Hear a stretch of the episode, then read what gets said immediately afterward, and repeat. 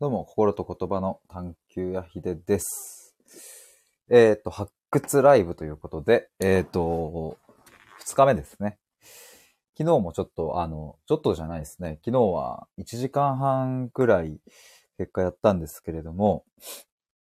あの、急遽タイミング合う方がですね、上がってくださって、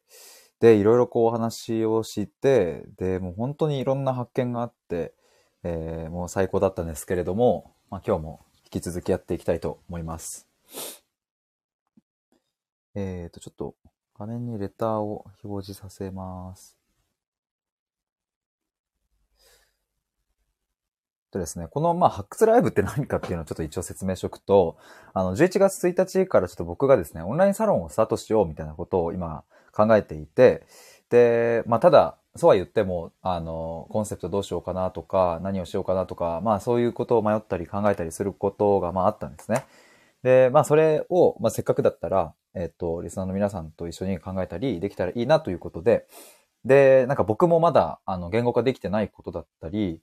えっと、自分でも気づいてないこととかがあったりすると思うので、まあそういうのをどんどん発掘したいっていう、そういうことでこの発掘ライブというのをやっています。基本的には毎日、えーやります。で、時間は、だいたい17時、18時、まあ、ぐらいの夕方、まあ、夕飯時、ちょい前ぐらいかな。まあ、皆さん何時のご飯かちょっとわかんないですけども、夕飯前ぐらいのこの時間か、または夜の9時とか10時とか、まあ、その辺が基本的な時間になるかなと思います。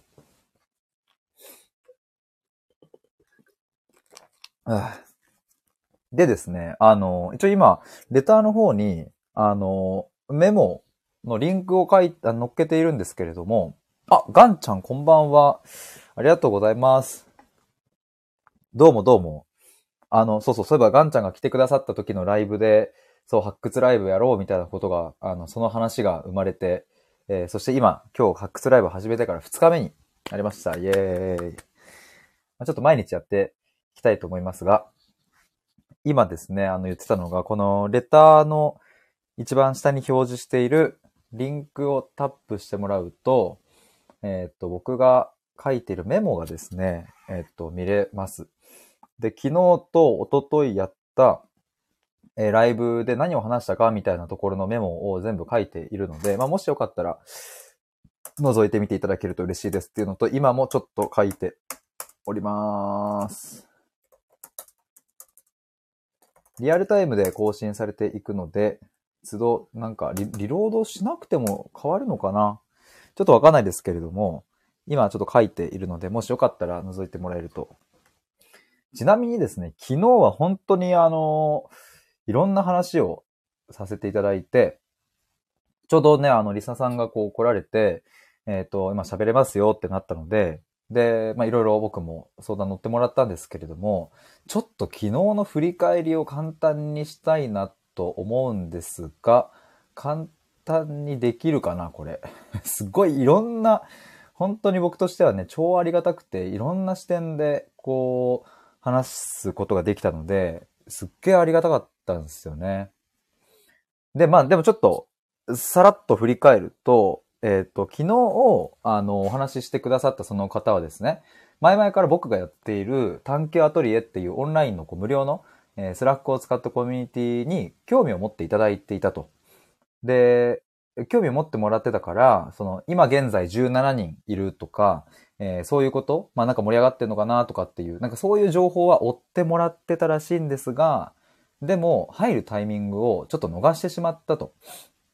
で、まあちょっと外から見てて判断しようかなと思ったけど、えっ、と、まあ心の中に自分がね、ちょっと間違いなんじゃないかなという不安があったりとか、あの、じえーそういうなんかこうコミュニティだだから自分が参加しないと置いてかれちゃうのかなみたいな、なんかそういう思いがちょっとあったんですっていう話を聞いたんですね。で、これはもう僕もめちゃくちゃわかるなというか、もう改めてその話聞いて、まあ良かったし、まあ今後僕が、えっと、オンラインサロンやるにあたっても、すごくここは大事にしたいなって思うポイントで、やっぱ僕もね、あの、コミュニティ、出来上がってるコミュニティに入るのとか超絶苦手なんですよね。だから基本的には、あの、今回この、えっと、探求アトリエに入っていただいた皆さんが入ったタイミングで、えーその人に向けての、えっ、と、限定公開収録っていうのを毎回毎回一本ずつこう上げてたんですよね。で、このアトリエっていうのはこういう場所でっていうのを、ずっと説明はしていたんですけれど、でもそれって中に入ったらそうだけど、外から見たらどうなってるかやっぱわかんないし、やっぱコミュニティだとね、なんかこうコミュニケーションが前提になっているから、まあなかなかこう、積極的に関われないと置いてかれちゃうんじゃないかみたいなのが、まあちょっと不安でっていうのはすっげえ気持ちわかるなと思って、っていう話を聞きました。まあなんかそんなところをこう聞いたりとか、まああとはでも、そうは言ってもずっとこう僕の発信を追ってくれたり興味を持っていただいていたっていうのはすごく嬉しくって、それはでもどの辺にこう興味があるんですかみたいな話とかをしてたんですね、その後。で、その方はですね、ジャンルを絞らないことがある種ヒデさんの良さなんじゃない？みたいなことで、まあとにかく自分が探求したいっていうね、僕が探求していきたい、心と言葉を探求したいみたいな、その情熱にみんながこう惹かれていくんじゃないみたいなことを言ってくれて、なるほどと。確かに僕はあの、なんか、あ、これだみたいな、それこそ発掘したみたいな時の、やっぱ興奮感とかってすごい、なんかもう、ドバドバって出てきちゃうし、その、発掘できた時もそうだけど、これからみんなでなんかちょっと考えよう、一緒に考えようとか、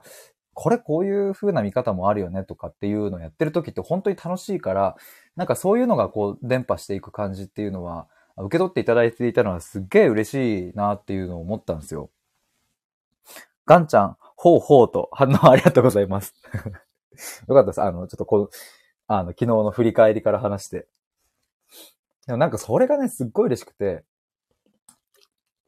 えっ、と、今、セブンイレブンで買ったルイボスティーレモンっていうノンカフェインの紅茶を飲んでます。ルイボスティーうまいっすよね。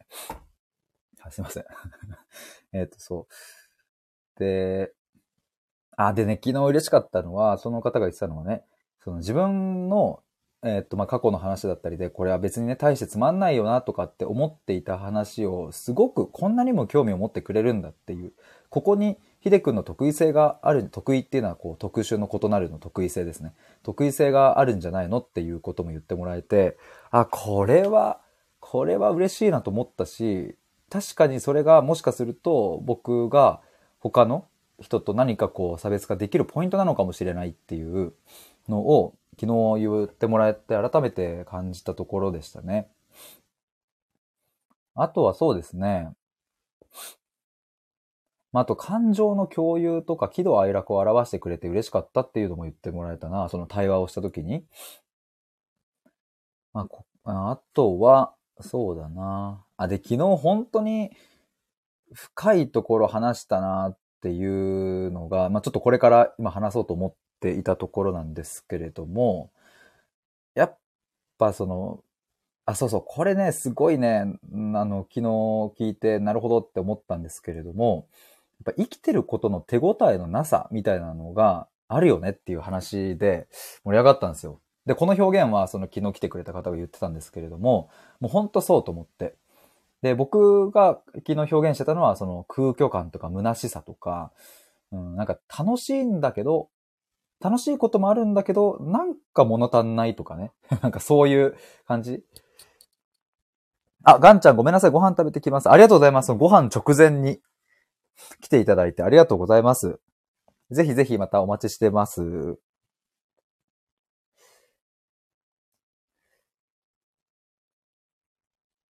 えーっと、ちょっと待ってくださいね。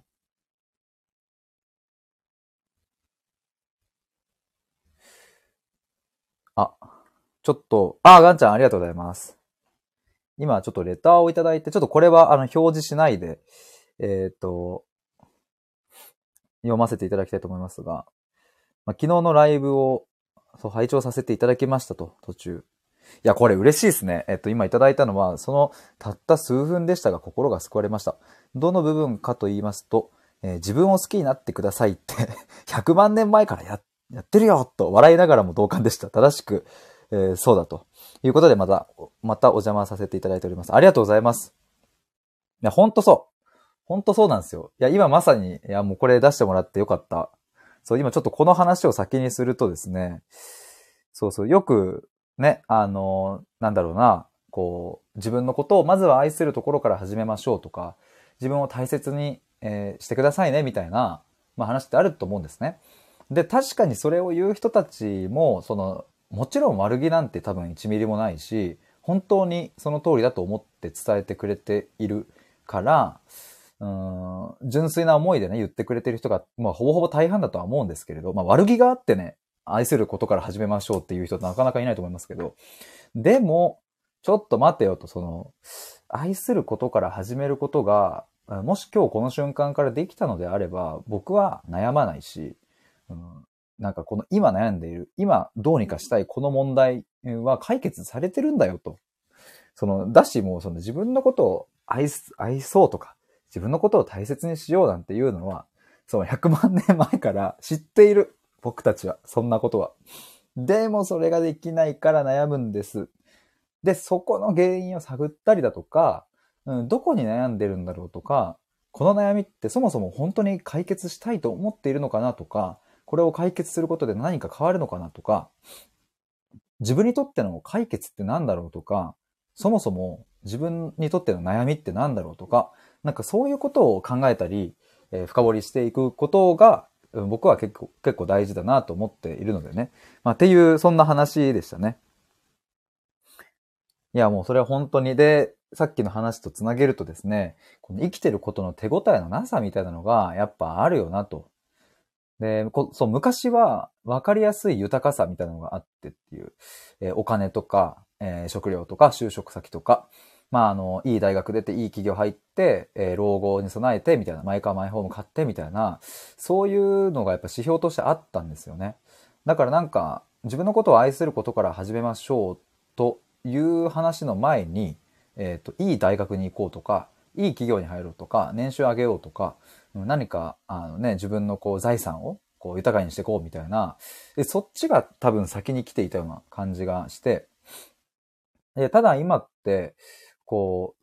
う、うんと豊かさみたいなものが一般的にはこう手に入った。基本的にはまあ日本で暮らしている分には、そうだな。まあ、あの、全員ってもちろんここも言い切れないですけれど、あの、基本的にはこう、食っていくもんがあったりとか、まあ、するわけでね。で、まあみんなほぼほぼスマホを持っていてとか、うん、なんか頼んだ注文したもんはね、あの、アマゾンですぐ明日届くみたいな、まあそういう豊かさが基本的にこう平等に手に入っているから、まあだからこそ僕たちは今こういう、うん、愛の問題とか、うん、なぜ生きているのかとか、なんかそういうものに、うん、だからこそ今ぶつかっているんだって、まあそういう時代なんだっていうふうにも思っているんですけれども、あ、テテさんこんばんは。どうもどうも。アイコンがまた変わりましたなんかこの可愛らしい絵が。ミニオンですかね ミニオンじゃないかなちょっと今ですね、僕、あの、発掘ライブということで、11月1日からちょっとオンラインサロンを作ろうというのを今、あの、計画してるんですけれども、あの、ちょっと皆さんにですね、これどう思いますっていうのをちょっと意見を求めたくって、えー、っていうライブをちょっと毎日毎日ちょっと開こうということで、今日2日目なんですが、あ、ててさん、長男作のミニオン。あ、ご長男がこれ書かれたんですね。あ、なるほど。母へって書いてありますね。かわいいな、これ。いいっすね。いや、こういう、まあ、いいっすね。僕は子供がいないですが、将来自分の子供ができた時に、ね、子供が描いてくれた絵とか、もうめちゃめちゃ嬉しいだろうな。すいません。それで、ちょっと昨日のライブで話していたことをちょっと振り返ってたんですよね。テレさん、父絵もあるけどコメントが冷たいので なるほど。そっか、そういうのもあるとか。いや、僕も、どうなんだろうな。子供できた時にどういう感覚になるのかっていうのちょっとね、いろいろ楽しみではあるんですけれども。今ちょっと話していたのは、あの、そう、生きてることの手応えのなさみたいな話で、まあ昔、まあ昔っていうのも一概にちょっとね、あの、いつからいつとかはちょっと言いづらいんですけれども、まあ、ざっくりね、まあ、僕のじいちゃんばあちゃんとか、まあ、そういう昔の人たちっっていうのは、まあ、ある程度こう分かりやすい幸せな指標とかがあったし、えっと、今みたいにこう豊かさみたいなものがある種まだなかったから、それを手に入れるために、こう頑張っていくみたいな、こうやるぞっていう感じでね、言っていたと思うんですよね。そういうのがこう、今は、えー、まあ、すごく幸せなことなんですけれど、豊かさが手に入ったというのは。ただ一方で豊かさが手に入ってしまったからこそ、うん、ある意味では人間にとって一番究極的に、うん、悩み切るのが難しいとも言えるような段階に入ってきてる時代なんじゃないかなというのも思ってて、あの、やっぱね、さっき言ったように愛って何なんだろうとか、僕はなんでこの家に生まれてきたんだろうかとか、まあいろいろなんか問題が起きるたびにそういうのに直面したりするし、うん、で結局僕たちは、まあ、どこまで行っても、まあ、最後死んでいくわけで、なんで生きてるんだみたいなのが、まあ豊かだからこそ、ここに目が向くようになってきたっていう。まあでもだ、僕はでもそういうのが人間らしいなというか面白いなとは思うんですけれど、まあそんな時代ですよねということを話していました。あ、KT さん、元滋賀県民。そうだ、もう引っ越したからですね。こんばんは。バスの中で聞かせてもらいます。ありがとうございます。ありがとうございます。ありがとうございます。テレさん、高度、高度成長期と比べると幸せってなんだっけ？みたいな感じよね。そうです、そうです。本当そうです。そしてネイキさん、こんばんは、お邪魔します。と。ありがとうございます。ネイキちゃん、バンズライとい う。どうもどうもありがとうございます。そう、皆さんの意見を聞かせてくださいっていうタイトルにしてるんですけど、ちょっとまだね、昨日の振り返りとかをしてて、僕が暑苦しく今ちょっと喋っちゃってるんですけれども、すいません。えー、っと、ケテさん、なんで生きてるか話しましょう、ネイキさんだ、テテさんだって。一面がたくさんで KT は嬉しみです。ありがとうございます。そう、やっぱね、なんか昨日も言ったんですけど、やっぱい、生きてくって辛いじゃんみたいなこと昨日言ってて、生きるって辛いし大変だし、苦しいんですよね。まあ、ただ、これだけ豊かになって、まあ、なってしまって、まあ、あえて今こういう表現しますけど、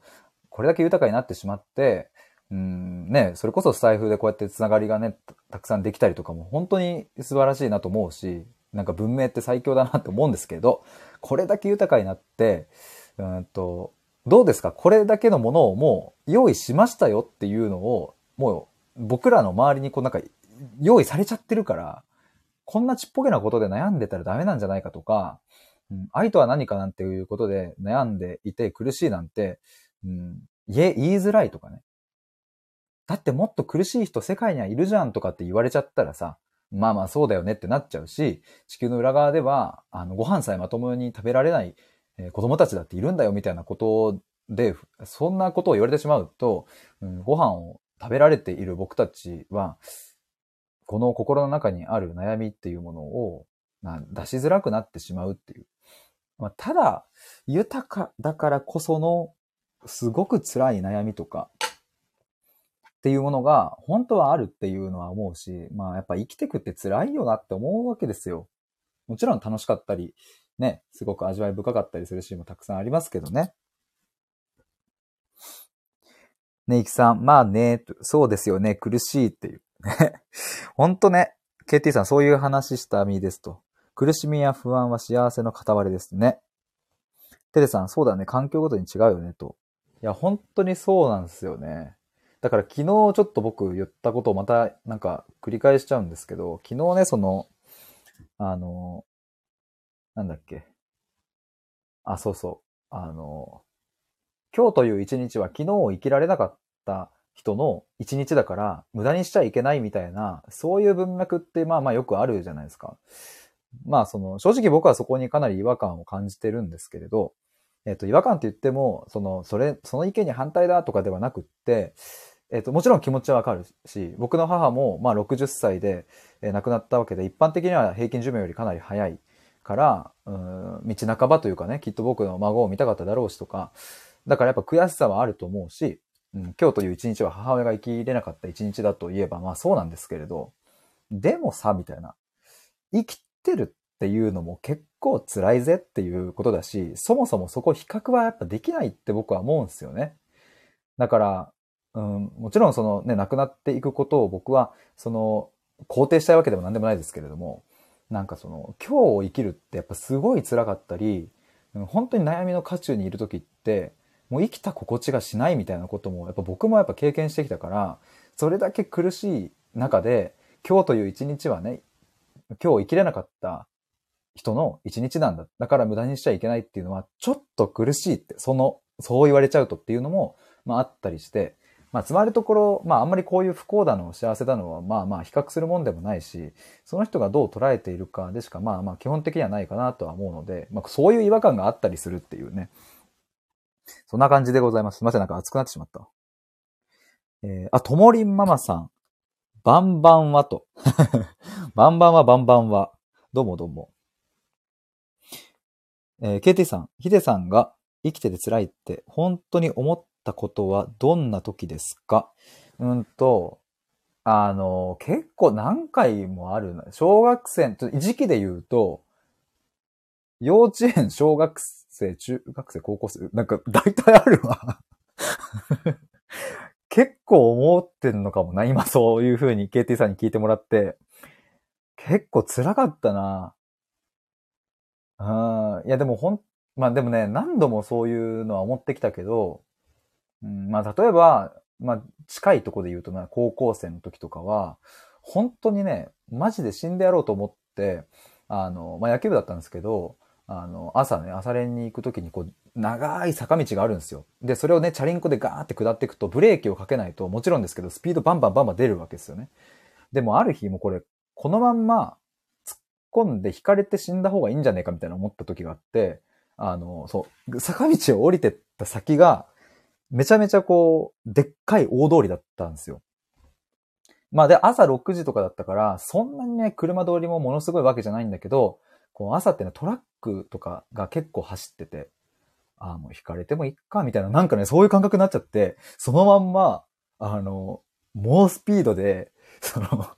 横断歩道にバーンって突っ込んだらさ、もうマジでギリギリだった。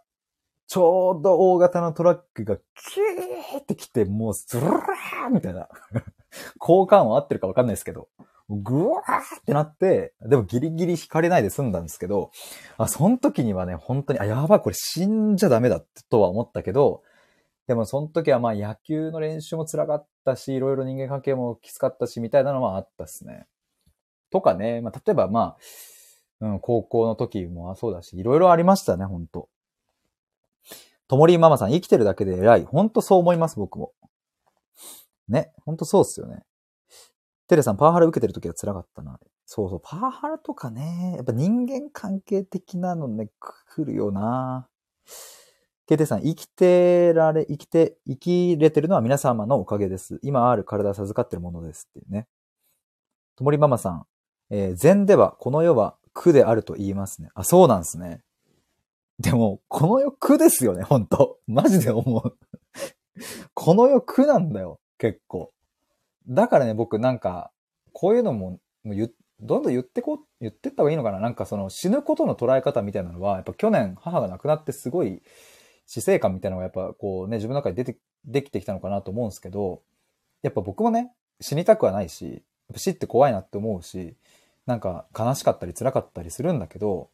なんかその、この世の苦行から解放された卒業みたいな風にもちょっと思えるんじゃねっていう。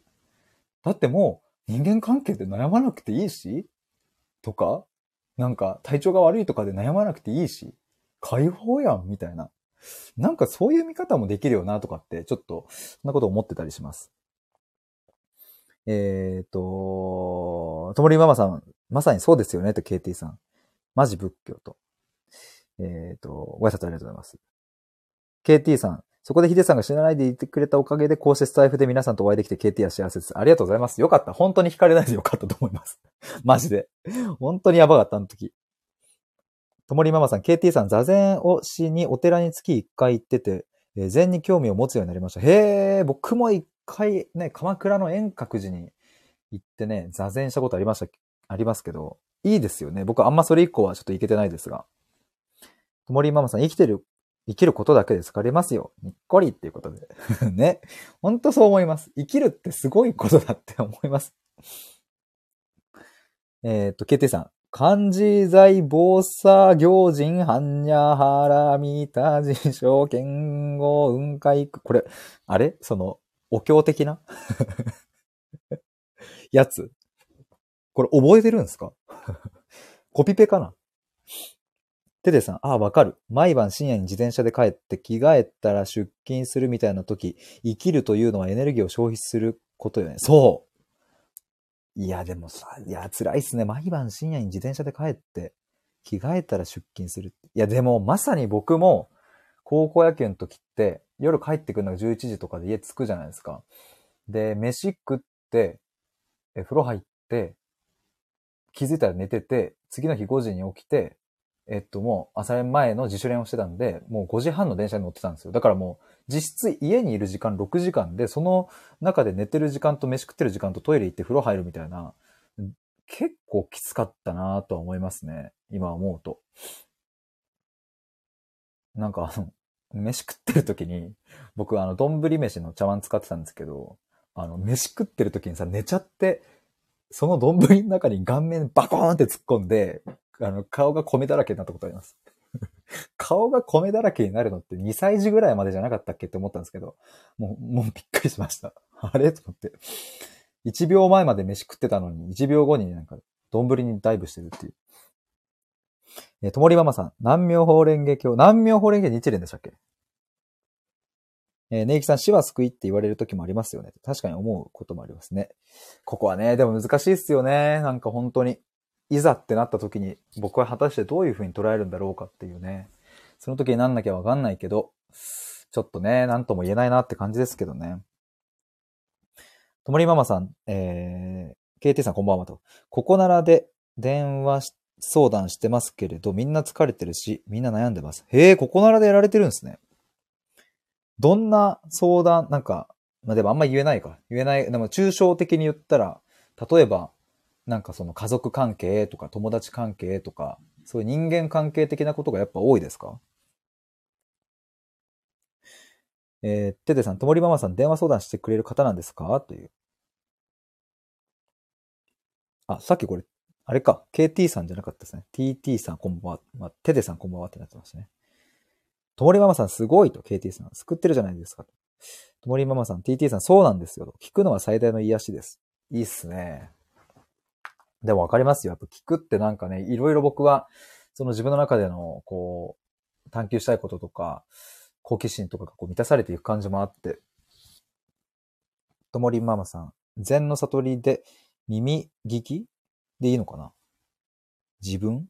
耳聞き？は悟りと言われてます。へえ、そうなんですね。ててさん、そうですね。そうですよね。解決してで救われることありますよね。そうなんですよね。いや、ぶっちゃけ、あの、なんか僕も結構思うのは、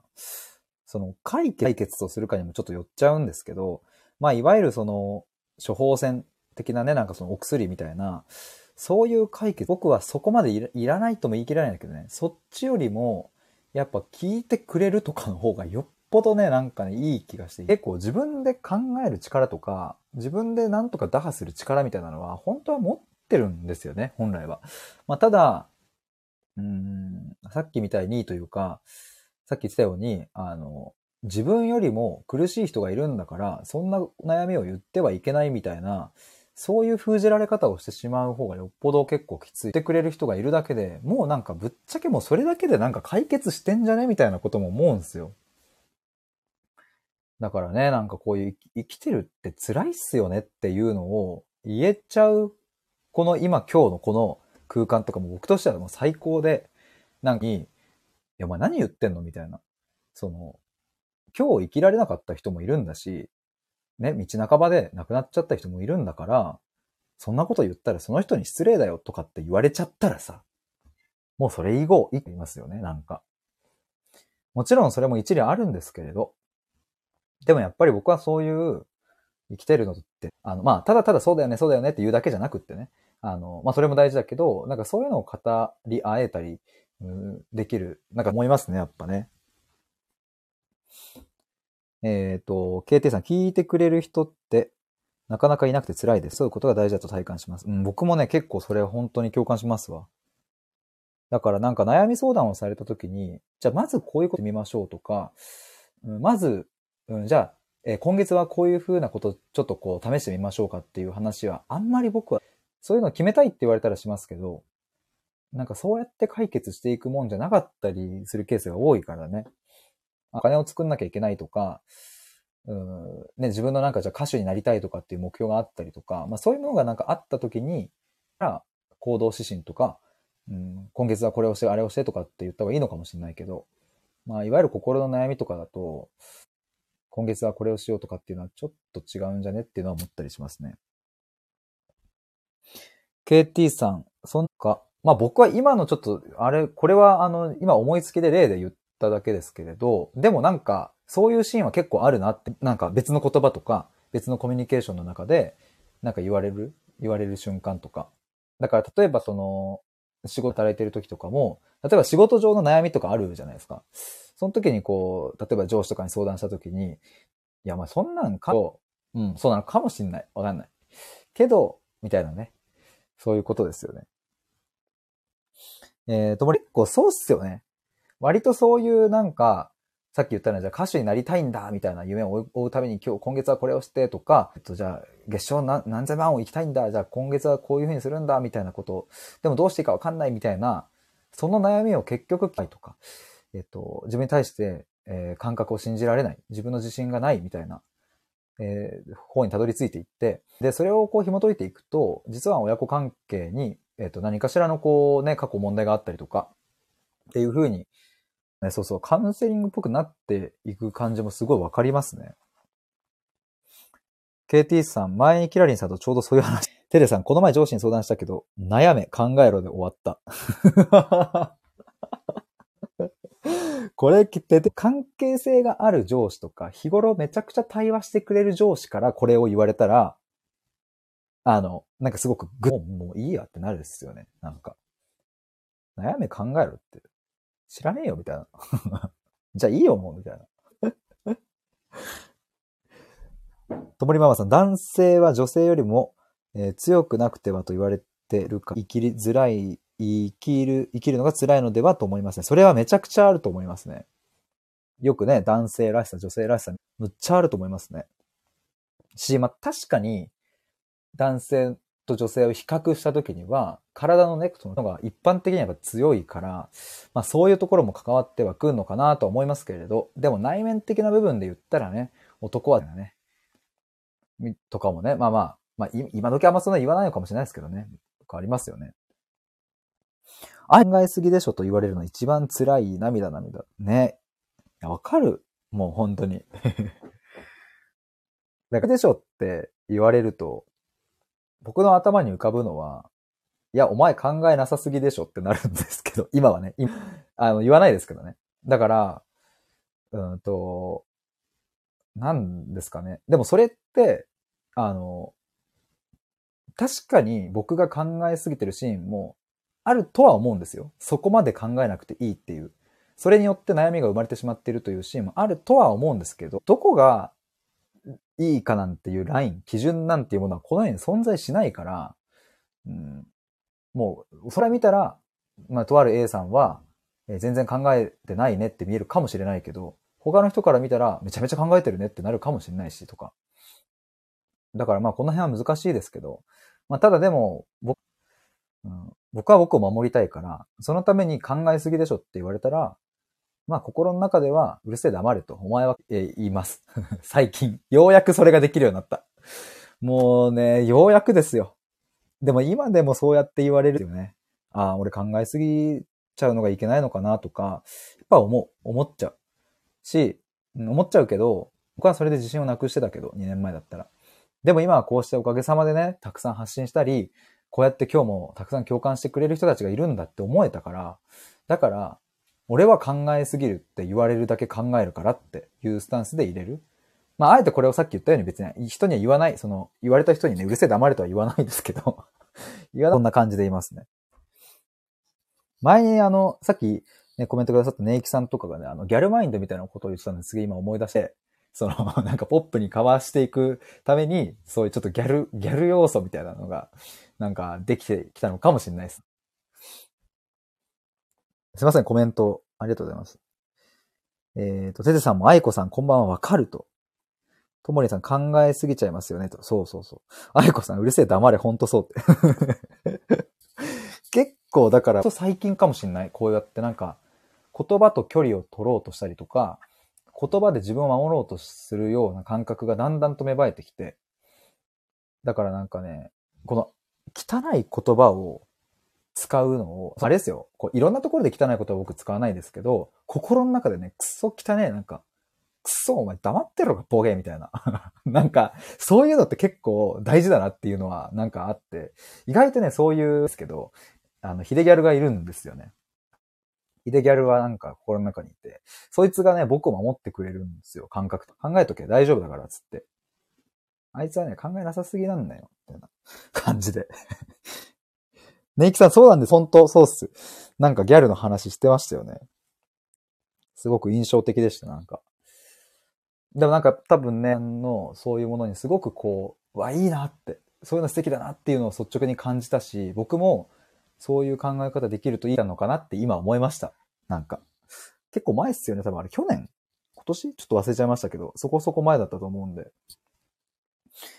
KT さん、心の中にそういう自分がいるのですね。そうそうそう、リトルヒデ。リトルギャルヒデ。ギャルヒデちゃんがいます。なんかギャルヒデのアイコン作りたいな。誰かに、あの、このさ、黄色いアイコンをさ、髪型とか変えて、めちゃめちゃガングロにして、すげえメイクして、あの、ヒデギャル作ってほしい。ヒデギャル配信とかしたいな。もう汚い言葉しか使わないみたいな。別にギャルがね、ごめんなさい、ギャルが汚い言葉を使う人たちとは僕思ってないですけど、なんか、あの、ごめんなさい、こういう表現になってます、今。でもなんかそういうイメージありますよね。なんかこう、ズバズバ言うとかさ、ギャルって。なんか、あっけらかんとしてるみたいな。なんかね、タメ語みたいな、そういうイメージがあるんで。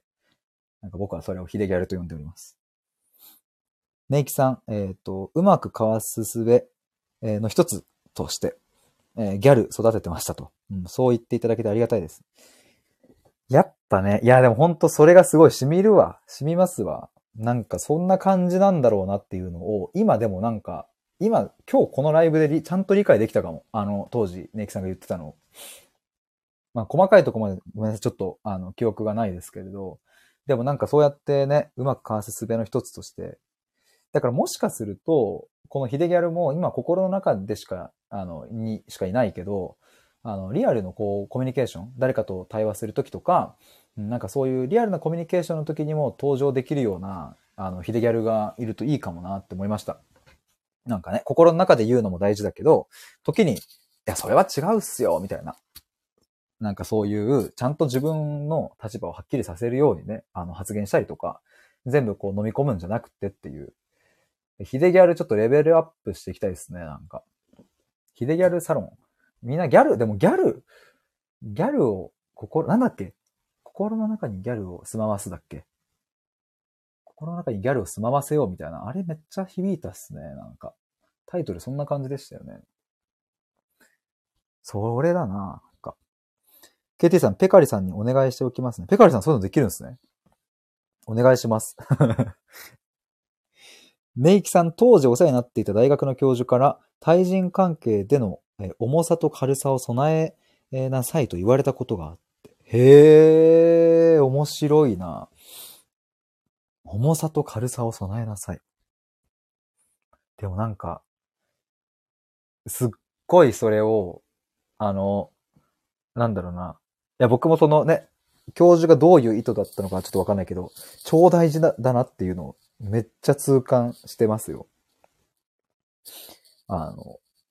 特に僕は今までそういう自分の本音とか、そういうのを人に伝えたりしてきたことが本当になかったので、マジでなかった。本音っていうのはあれですね、そのポジティブな、あの、かっこいいねとか、その服に合ってるねとかっていう、そういうポジティブな、本当に思ってるそういう本音ではなくって、うん、なんかもうちょっとドロドロしたもんですね。なんか、こう、本当は嫌だったけど言えなかったこととか、そういうことがね、やっぱ言えてこなかったからな。KT さん、心の中に毒を持って、岡本太郎。これね、僕も読みましたけれど、結構、こう、ふつふつと、ふつふつと来るの、来る感じしますよね、なんか。ふつふつですよね、なんか。いやー。ほんとそうだな。ててさん、毒だらけってね。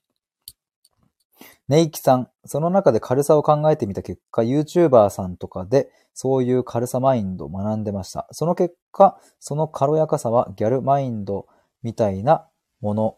かなって、それだけですと。なんだっけ、あの、あの名前が出てこない。あれですよ。中尾、中尾明義さんのあの、あれですよ。なんだっけ、えっ、と、なん、なんでしたっけ？えっ、と、あ、そうそうそうそう、中里依紗さん。ケミオさん、そうそうそうそうね。いや、そう。なんかね、弟がケミオさんのなんかその自己肯定感だったっけななんかの動画、これすごい響いたんだよねみたいなのを教えてくれてみたんですけど、まあ、なんだろうな。まあ僕はね、あんま深くは知らないけど、きっとね、やっぱそういう立場にいる人たちって多分僕なんかじゃ想像もつかないぐらいの苦しい瞬間とか期間を過ごしてるから、やっぱね、深みが違うというか、出てくる言葉の何て言うんだろうな、厚さみたいなものがやっぱ違って、本当に悩んでここまで来られたんだなっていうのを、その時も感じましたね。だから結構刺さったな、その時の動画は。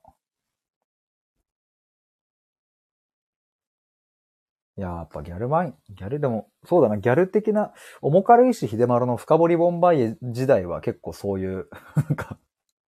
そういうなんか、おふざけも結構やってましたけれどね。最近は、そういえばね、ついこの前はちょっとおふざけもやったりしましたけれど。でもなんかね、なんいろいろ、こうして話してみると、僕もなんかいろいろ変化してきたな、なんていうこと思いますね。KT さん、重軽石秀丸の深掘りボンバイやってください。あ、マジで、あれ、タイトルコールってかね、収録の一番初めで言ってましたっけ？なんかそんな感じですよね。重軽石秀丸の深掘りボンバイエって言ってから、あの、収録をスタートしていた時期が一時期ありました。あの、最近聞いてもらった人、え？っていう感じだと思いますが。フォンフォンフォンフォンフォンって。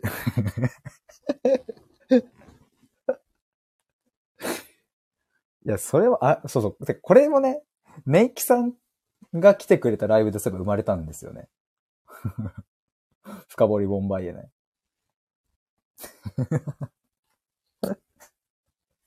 フォンフォンですよね。交換音欲しい。なんかそういうなんかマイク、ミキサーって言うんでしたっけ？なんか欲しいな。ネイキさん出た本当に申し訳なかった。いや、全然あれ最高だったじゃん。あれ一瞬で決まりましたからね。なんかたまたま僕が、なんかチャンネル名を、もともと対話で思考を深めるラジオとかにしてたんですけど、なんかいろいろ変えていく中で、なんかね、対話と思考とか、対話で思考を探求するみたいな、そんな感じだったかなに変えようかなと思ってます。なんか何がいいですかねっていうライブをしてる時に、なんかネイキさんがたまたまいらっしゃって、その時他の方いらっしゃったかな？で、なんか話してたら、なんかその、な、どういう流れだったか忘れたんですけど、結果、重軽石秀丸の深掘りボンバイエになるっていう。一時期、その時がありました。ツイッターの名前も重軽石秀丸だったっていう。マジ謎すぎますよね。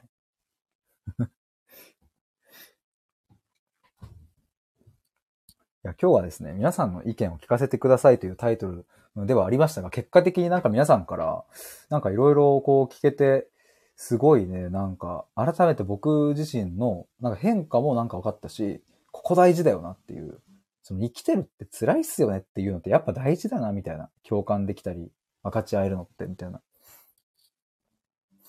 ともりんママさん、みんな大人のふりした背伸びした幼稚園児だと思う。これはね、本当に共感します。マジで。超わかります。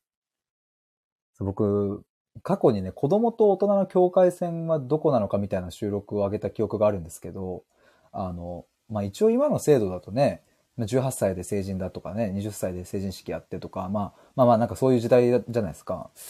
でもなんか、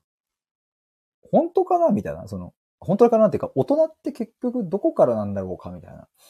で、突き詰めて考えていくと、なんか90歳のおじいちゃんも子供のようにわんぱくなシーンあるよなとかって思うと、まあその、便宜上、僕と父親が一緒に歩いていたら僕が子供であって、父親がまあ親であるっていうのを、便宜上そういうふうに大人と子供、あ、大人と子供か。大人と子供っていうふうに表現するだけで、もう親父も子供みたいだしな、みたいな。でね、みんなそういう純粋な心とか、褒められたら嬉しいとか、なんかそういうのあるし、なんかしょうもないことでふざけたいとかね、なんか。まあ僕は結構あるんですけれど。ちょみんな褒められたいんですよね。テレさん辛いから頑張るんよねっていう、ね。ケテさん、大人なんて時間の経った子供。いや、僕も超思いますわ。なんか今、なまったな。超思いますわ。ともりママさん、幼稚園に子供を迎えに行ってよく思うんですよね。へえ。それを思うんだ。でもそうそう、僕、これも何回か話してる気がしますけど、小学校6年生の時に思い描いていた20歳の人ってめちゃくちゃ大きかったし、めちゃくちゃ大人だったし、でもいざなんか大学生18歳ぐらいになってみると、あれ？先輩成人してるけどあんま変わんねえよな、みたいな。で、いざ自分も20歳になってみると別に何も変わらない。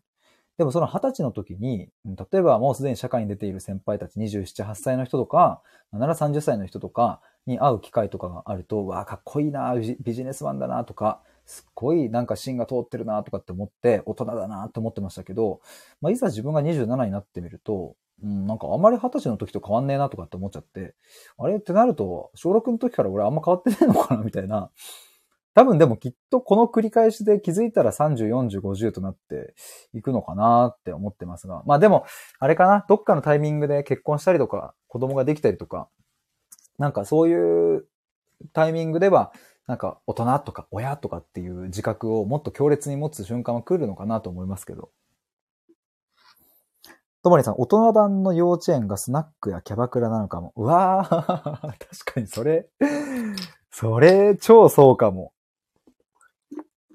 僕もね、もう今年、去年も全然行ってないですけど、社会人の時は、あの、友達とね、スナック、なんかこう、いい感じのママがやってる、なんかスナック、そのカラオケとかさ、あるさ、なんかこう昔ながらのみたいなのあるじゃないですか。そういうスナックにたまにこう友達と行ってて、で、なんかベロベロに酔っ払って、なんかミスチル歌ったりとか なんかもう誰も聞いてないけど、なんか、ウェーみたいなやるみたいな。やっぱあの瞬間は結構楽しかったな。テテさんわかるかもって。彼女たちって褒め上手よね。いや、そうそうそう。そう思いますよ。その時のママとかも、なんだろうね。すっごいこう、乗せてくれるというか。スナックのね。キャバクラはね、僕行ったことないっすわ。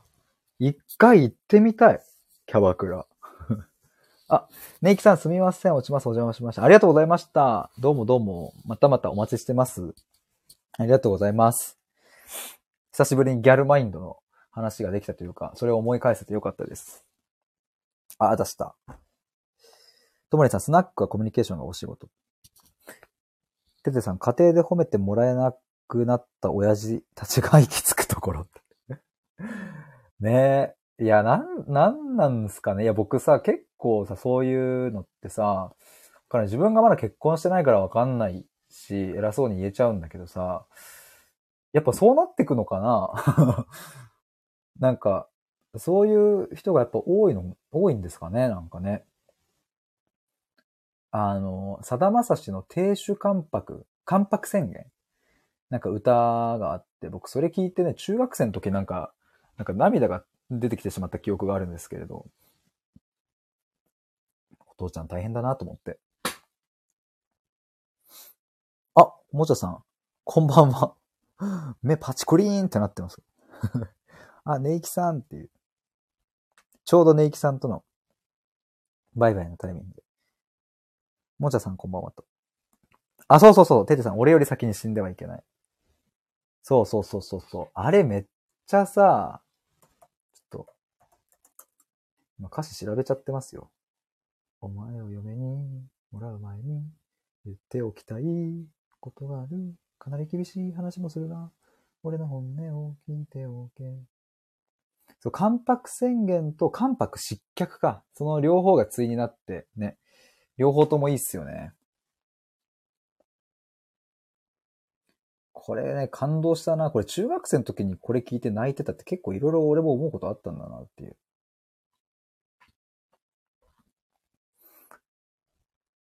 KT さん、ハロウィン仕様。あ、そうそう、もちゃさんのね、アイコンハロウィン仕様ですよね。皆さん、こんばんはと。テレさん、いいっすよね。いや、いいっすよね。関白宣言のさ、この、最後の方の歌詞で、子供が育って年を取ったら俺より先に死んではいけない。例えば、わずか一日でもいい、俺より早く行ってはいけない。何もいらない、俺の手を握り、涙の雫二つ以上こぼせ。お前のおかげでいい人生だったと俺が言うから、必ず言うから。忘れてくれるな。俺の愛する女は、愛する女は生涯お前一人。ただ一人。うぅ。これは感動するな、なんか。ともりんさん、スタイフでスナックライブしたいな。ぜひぜひやってみてください。ススナックライブ面白いですね。なんかそういう、でもそういうのやられてる方いらっしゃるのかな面白いですね。スナックともりんって。もちゃさんこんばんは。ケイティさん、スナックライブやってる人います。あ、そうなんですね。バスさんっていうのかな。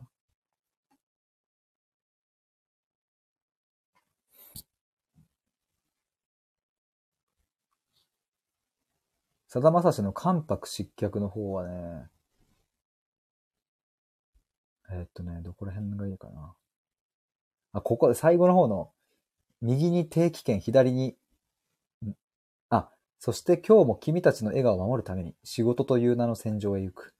右に定期券、左に生ゴミ。人は私を暴れだと言うけれど、俺には俺の幸せがある。君たちのため、幸せのためなら死んでもいいと誓ったんだ。それだけは疑ってくれるな。心は本当なんだよ。世の中思い通りに生きられないけれど、下手くそでも一生懸命俺は生きている。俺が死んだ後、いつの日か、何かちょっと困った時にでも、そっと思い出してくれたなら、きっと俺はとても幸せだよっていう。めちゃめちゃこれ、グッとくるわ。っていうやつです。ちょっとこれ終わったら聞いてみよ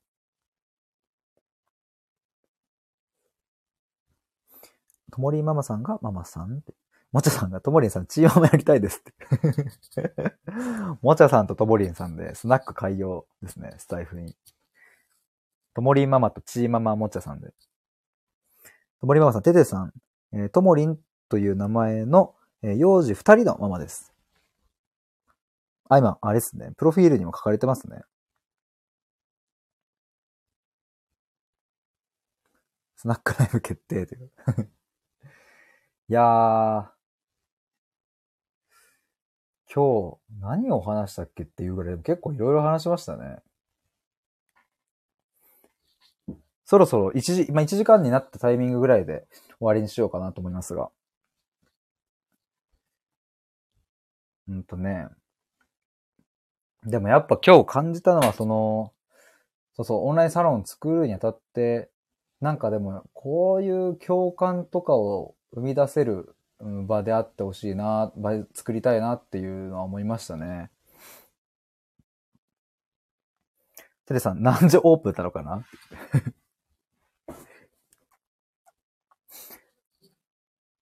もちゃさん19時半開店しますって。何時にしよう？夜ですって。森ママさん生きてるだけでいいんだよ。いや、ほんとね。母もそんなような日記を書いてましたね、過去に。癌になった時に。生きてるだけでいいっていう言葉が染み渡ったっていう。なんだろうな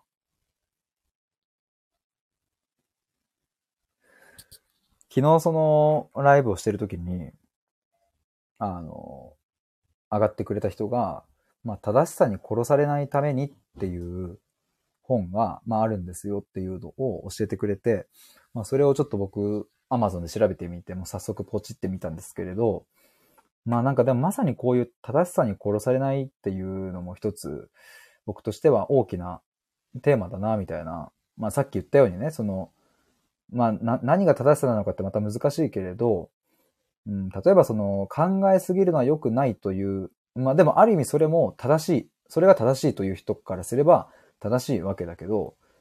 そういうのをパッて言われた時に、やっぱ自分の感性とか、えー、考え抜くみたいなところの本来持っている良さみたいなのを、やっぱその正しさ、他の人の正し正しさによって、まあ殺されてしまうっていうのは結構あるなと思ったし、僕もずっとこの自分がたくさん考えることをうん、友達には話してこなかったし、うん、なんで生きているのかとか、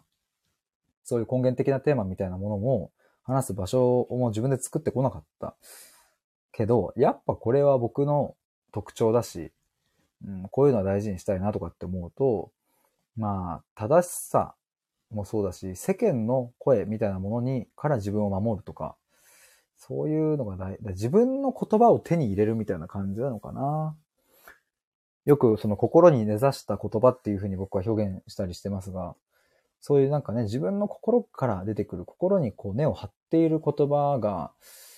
一つだけでもあると、なんかね、自分を守れる感じもするんですよね。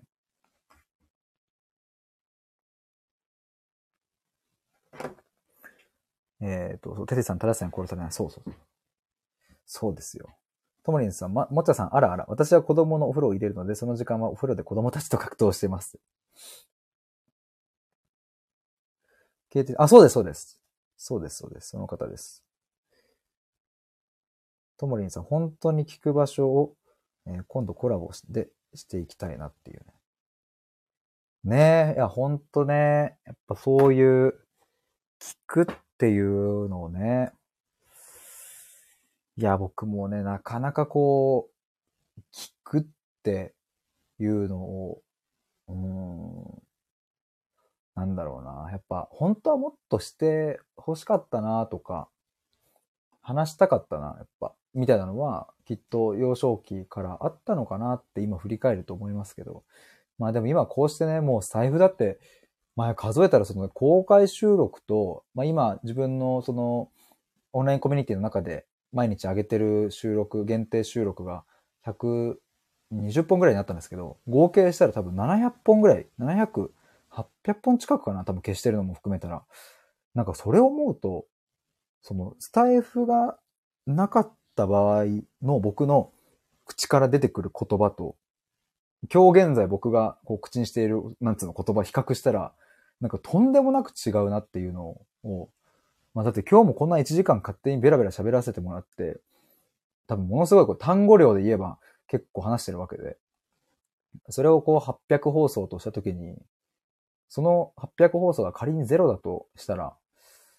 なんかちょっとゾッとするな、なんか。それがないか、なかった1年間だとしたらどうなってたんだろうみたいな。ともりさん、なんか救いだと今日こちらの配信で気づきました。ありがとう。いや、こちらこそありがとうございます。KT さん、ヒデさんのライブ聞きながら仕事終わり家に着きました。お疲れ様です。どうもどうも。もちゃさん、生きてるだけでいいわ。子育てしてて思います。なるほど。お子さんがいるとね、特にやっぱそういうの感じますよね。KT さん、この世から猫が消えたな。あ、映画のやつですよね。この世からスタイフが消えたなら。もちゃさんが、はこの世からスタイフが消えたら、そもそもなかったとしたら、僕はどうなっていたんでしょうかね、ほんと。ともりさん、しくしく、みたいな。いや、ちょうど1時間ですね。